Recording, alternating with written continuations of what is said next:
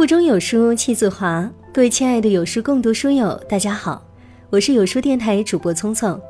魂归深处是吾乡，乡土社会对我们又有怎样的影响呢？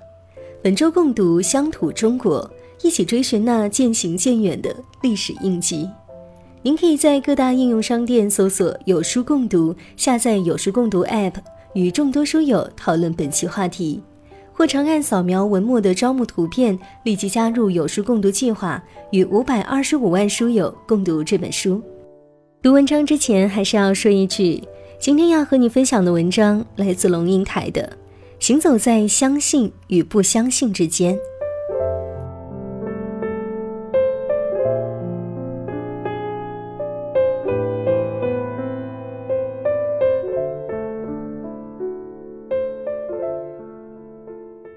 二十岁之前相信的很多东西，后来一件一件变成不相信。曾经相信过爱国，后来知道国的定义有问题。通常呢循循善诱要你爱国的人所定义的国，不一定可爱，不一定值得爱，而且更有可能值得推翻。曾经相信过历史，后来知道原来历史的一半是编造，前朝史永远是后朝人在写。后朝人永远在否定前朝，他的后朝又来否定他，但是负负不一定得正，只是累积渐进的扭曲变形移位，使真相永远的掩盖，无法复原。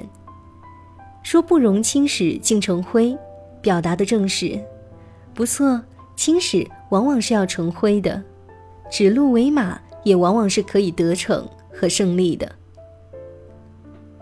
曾经相信过文明的力量，后来知道原来人的愚昧和野蛮不因文明的进展而消失，只是愚昧野蛮有很多不同的面貌。淳朴的农民工人、深沉的知识分子、自信的政治领袖、替天行道的王师，都可能有不同形式的巨大愚昧和巨大野蛮，而且野蛮和文明之间竟然只有极其细微、随时可以被抹掉的一线之隔。曾经相信过正义，后来知道原来同时完全可以存在两种正义，而且彼此抵触，冰火不容。选择其中之一，正义同时就意味着不正义，而且你绝对看不出某些人在某一个特定的时机热烈主张某一个特定的正义，其中隐藏着深不可测的不正义。曾经相信过理想主义者。后来知道，理想主义者往往经不起权力的测试。一掌有权力，他或者变成当初自己誓死反对的邪恶，或者他在现实的场域里不堪一击，一下就被弄权者拉下马来，完全没有机会去实现他的理想。理想主义者要有品格，才能不被权力腐化；理想主义者要有能力，才能将理想转化为实践。可是理想主义者兼具品格及能力者极稀。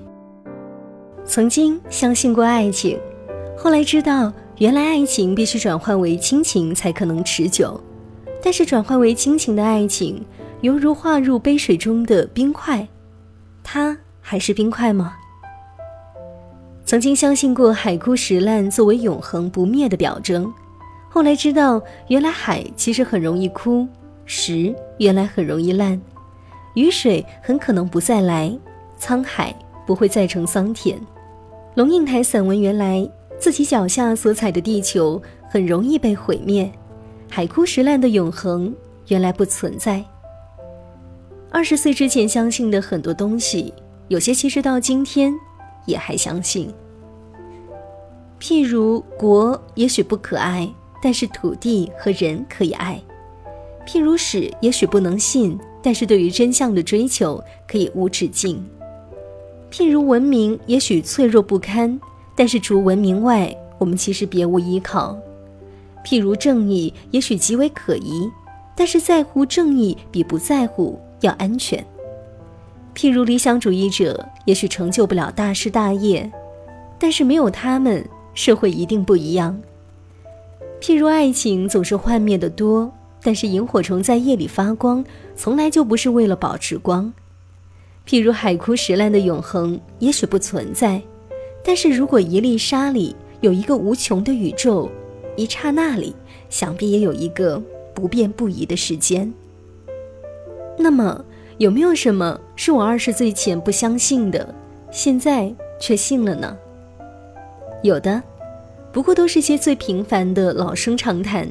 曾经不相信性格决定命运，现在相信了；曾经不相信色即是空，现在相信了；曾经不相信船到桥头自然直，现在有点信了；曾经不相信无法实证的事情，现在也还没准备相信。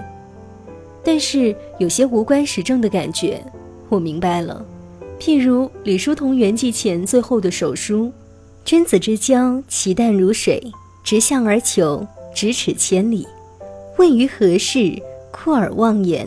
华之春满，天星月圆。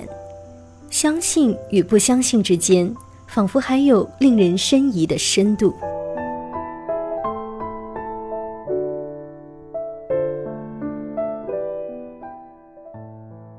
本周共读《乡土中国》，关注有书与五百二十五万书友组队对抗惰性。我是聪聪。我在广州向你问好，早安。